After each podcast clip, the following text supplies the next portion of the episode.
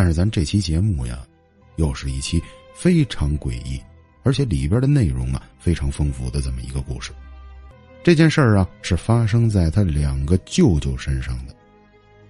这时候啊，青衣浪客还没有出生，大概呢应该是七十年代的末期。他两个舅舅啊年龄都不是太大，一个好像是小学生，一个是初中生。在那个年代呀。这个村子里边的生活呀都是非常朴实的，两个舅舅上学呢，距离家呀也非常的远。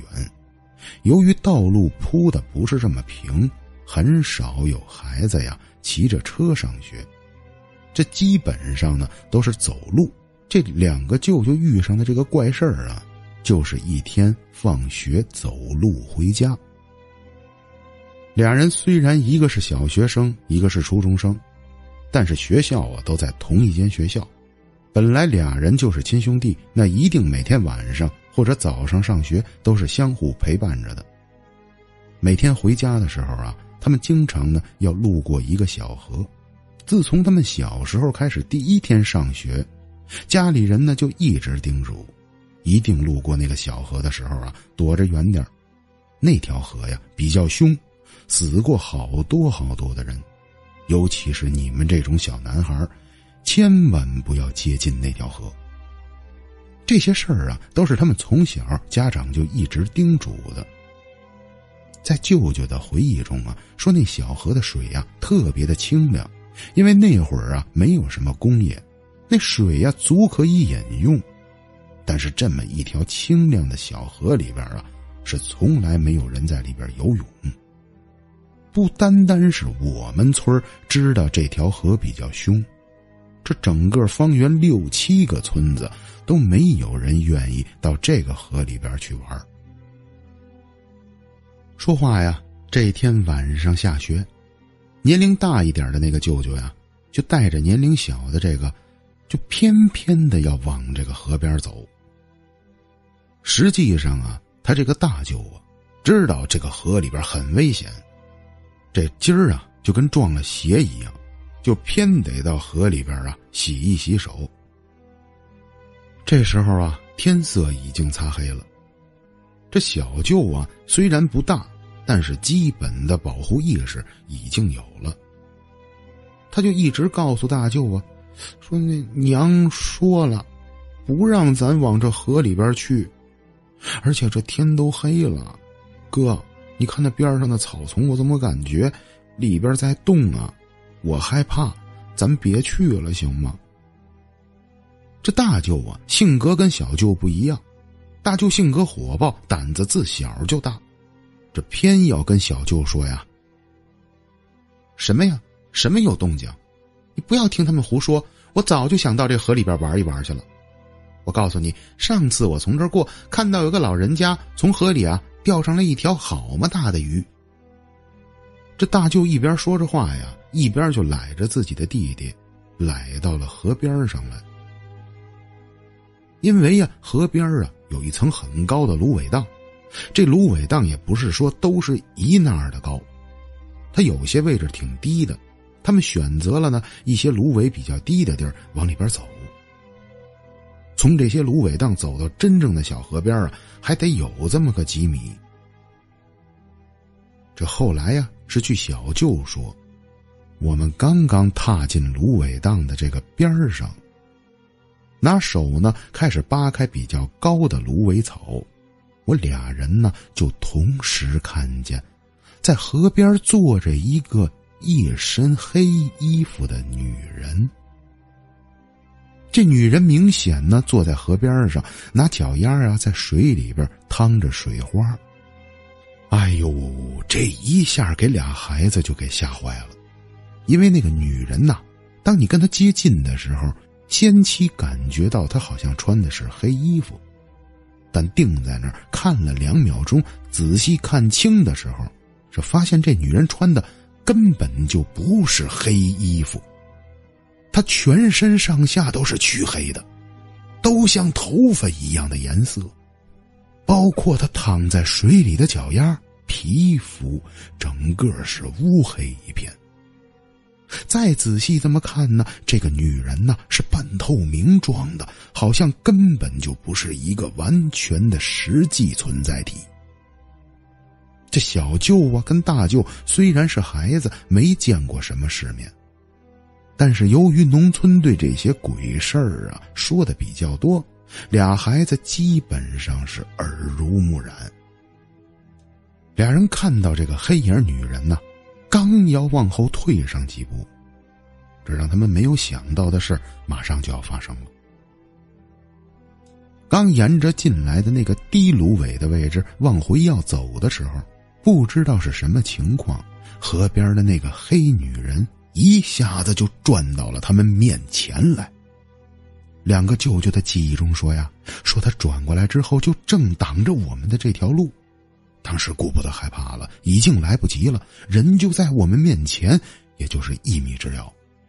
这离近了之后啊，我们就看得特别清楚了，这女的呀，连脸都没有。她全身上下呀，就像炭一样的黑，就站在我们面前，两脚啊，我们也看不清楚到底是踩着地了，还是飘在空中。这当时真是无路可走了，没有任何办法，我俩就钻到了旁边的那个芦苇荡里边去了。钻到芦苇荡之后，也顾不得芦苇扎我们，就开始沿着这芦苇荡，我们就拼了命的往外边跑。跑了大概呀几十步，就冲回了公路上面。到了公路上啊，小舅舅已经开始哭了，大舅这会儿呢还坚强着，拉着小舅就一路的疯狂的往家里边赶。这后来呀是小舅说的，说其实大舅啊没跑出去几步，也开始哭上了。俩孩子呀给吓得是屁滚尿流，就这么着啊跑回了家。这到了家之后啊，我外婆看到他们这脸色不对，而且明显呢刚刚有哭过的痕迹。外婆起初询问呢，俩人还不说实话。这直到晚上吃饭的时候，外婆有点着急了，俩舅舅才把实话给说出来。在饭桌上啊，外公听完刚才俩人去了河边一下子把筷子就摔在桌子上。把俩舅舅是拉出去就要打，这外婆一看见这个情况呢，马上就阻拦了外公。为什么？因为外婆呀，在这方面比外公懂得多。刚刚两个舅舅说的那个情况，外婆不是没听村里边人说过。外婆知道两个舅舅现在呀，身体都处于很弱的状态。刚刚看到这个玩意儿。谁都不舒服。这会儿呢，你再打两个孩子，孩子要是病了，这个病可不好治。当天呢，俩舅舅还真没挨打，也没有像之前咱们讲的这些事儿，俩人发个什么烧。可能是舅舅俩人呢火力比较壮，后边的就没发生什么事儿。这直到后来呀，两个舅舅已经长大了，跟外婆呢去聊起来这件事儿。两个舅舅才知道，当天自己在河边啊，到底看到的是什么东西。外婆呀，跟两个舅舅是这么说的：“你们呐，看到的那些东西啊，那不是你们想的那些鬼怪。咱们村的早年间就有人呢看到过那样的东西，那就是呀，一直缠绕在河边的一个小精灵。”他在那河边已经很长时间了，咱们村子两代人都有那个传说。有人说他是蛤蟆精，也有人说呀是河里的王八精。可是我呀不这么认为。为什么呀？因为我小的时候啊，我记得那年也就是四五岁的样子，村子里边有人说呀。从那河里边抓出来一条大青蛇，这蛇得有几米长啊！咱们安徽这儿啊，没见过这么大的蛇。所以说，小时候我就是认为你们俩那天看见的，那应该是蛇精变的。这两个舅舅听完了外婆的这般解释。从心里边上很满意，因为舅舅当时啊，他还有身体上的一些感应。这蛇呀属寒，寒性是极强的。据说在一些山里边的人呢，专门是摘蛇胆或者是扒蛇皮的，一旦进入到这蛇洞里边，就感觉马上就变成了零下二十度一样。而且长期捕捉蛇的人呢，都对生育能力有所影响。这个东西我解释不了太清楚，好像跟咱们中医啊有点关系。但是这基本道理啊，大家应该都明白。那为什么两个舅舅觉得对呀？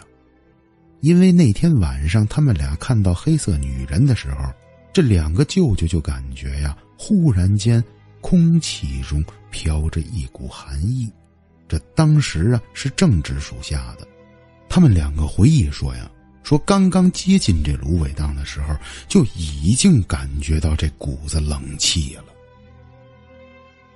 好了，朋友们，青衣给咱们说的这第一个事儿啊，给大家说到这儿。马上呢，给大家说的这个第二件事儿。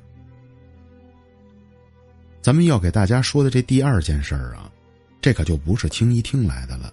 这件事儿啊，是发生在青衣自己身上的这么一件怪事儿。我给大家呀，慢慢的把这事儿说一下。青衣呀，大概在他一七年的时候。他的太奶奶去世了。老太太走的时候得有一百零八岁了，属于正规的寿终正寝，走的时候非常的安详，也没受什么罪。但是在青衣的回忆中啊，老太太临走的那天晚上，家里出了一档子呀，让全家都无法解释的一个怪事儿。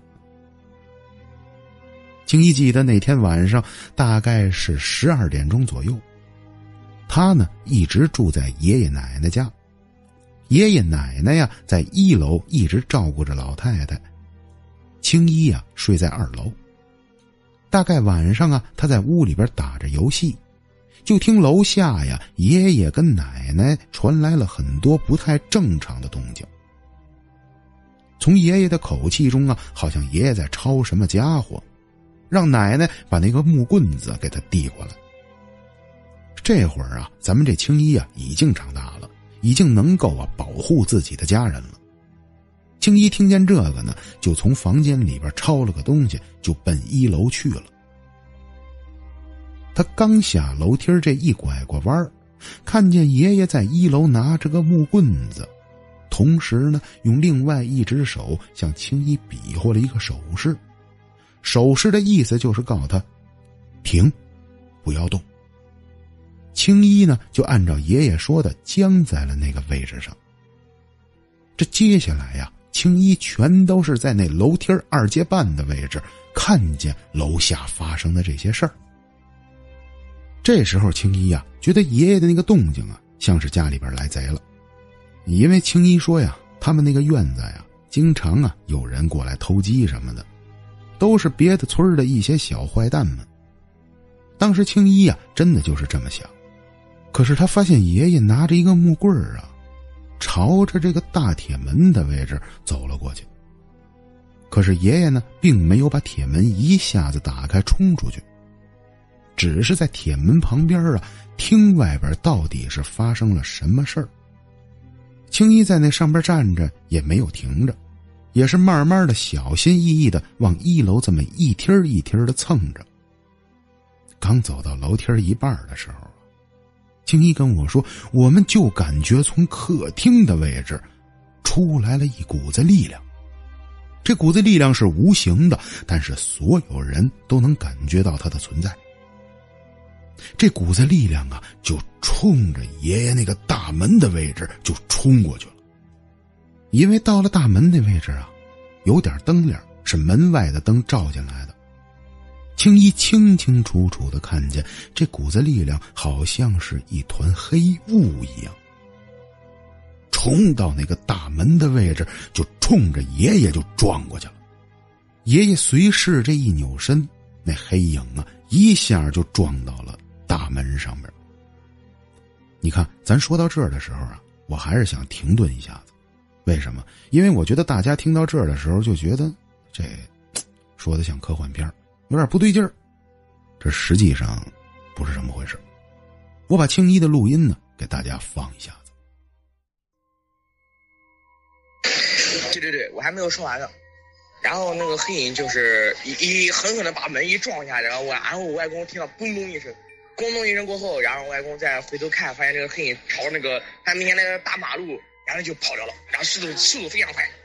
然后呢，呃，我们外公就赶紧回去看我太太，然后我太太就说，呃，他有可能快不行了。好，这段录音给大家就放到这儿了，大家基本上就听完到底是怎么回事了。因为后边呢，我不太好讲了，我怎么讲啊，都好像在说电影，咱得让青衣本人给大家说说。而且大家注意一件事儿啊，我跟青衣啊也闹了好多误会。一直在跟我说呀：“我太太，我太太，我太太去世的时候一百多岁了。”这弄得我呀又不好意思问他，因为听这个小哥哥的声音啊，这是个年轻人，找了个一百零八岁的太太。这当时弄得我呀是悲喜交加的，不知道该怎么张嘴问人家。后来呀寒暄了半天，我才得知这是人家当地的方言，所谓的太太呀，就是人家那当地的方言。就像咱们说的太奶奶一样，人家称之为太太。后来呀，就正如咱们青衣说的，太奶奶的确是没有多长时间呢，就离开了他们。走的倒是很安详，也没发生什么别的怪事可是青衣这一家人呢，就被那天晚上和爷爷遇到的那个黑影，给纠结上了。青衣就跟我说：“我们家呀，后边好长一段时间，每天都在谈论着这些事儿。这直到今天啊，也没有人能给我们个答案。我们这一家人呢，到今天为止，只要聚在一块儿的时候，就经常还会讨论起来那天晚上发生的这件事情。”